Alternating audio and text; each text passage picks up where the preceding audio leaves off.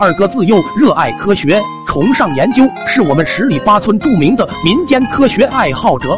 那天，二哥奉命端了一盆稻谷去田里喂鸭子，看见小鸭子在水中嬉戏，他陷入了沉思：为什么鸭子可以在水里游泳，而鸡却只能在岸上干看着？凭什么鸡不能享受水中的乐趣？这究竟是人性的扭曲，还是道德的沦丧？于是二哥买了小米撒在地上，饥肠辘辘的母鸡带着小鸡飞奔而来，先是左顾右盼，确认没有危险之后，开始大快朵颐。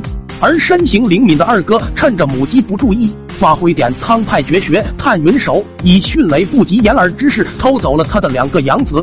院子里有个装满水的木桶，二哥先拿出第一只幸运鸡仔扔进了桶里，结果可想而知。见此情况。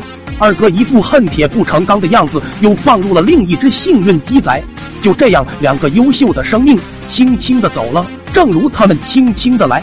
我刚好过去找二哥玩，看见他的行为之后，就提醒他：“你是不是傻？鸡怎么可能游泳呢？他们是浮不起来的，因为他们是老鹰的后代，应该属于天空啊。”一听此话，二哥犹如醍醐灌顶，茅塞顿开。他觉得自己不是普通人，那么自家的鸡肯定也绝非凡鸡，它们应该属于蓝天。于是二哥把老母鸡抱到三楼护栏上，嘴里还大声喊道：“去吧，皮卡丘！”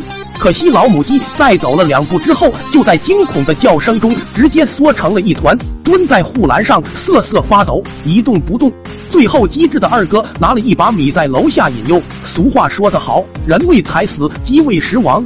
年老色衰的母鸡直截了当的跳下了三层楼。果不其然，靠着强大的奥尔良鸡翅和为二哥的科学实验自愿牺牲的大无畏精神。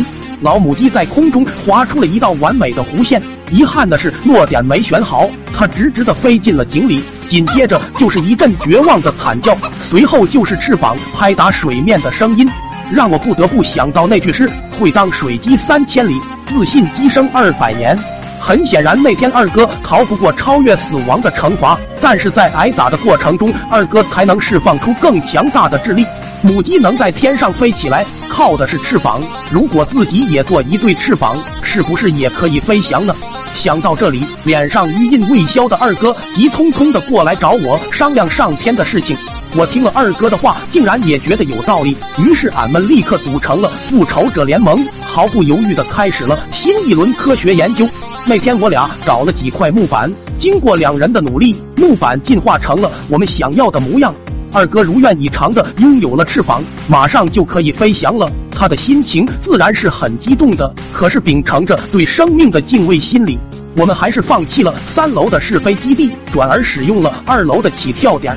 接下来就是见证奇迹的时刻。二哥怒喊一声“鹰击长空”，随后展开双翼，奋力一跃。那天二哥的手骨折了。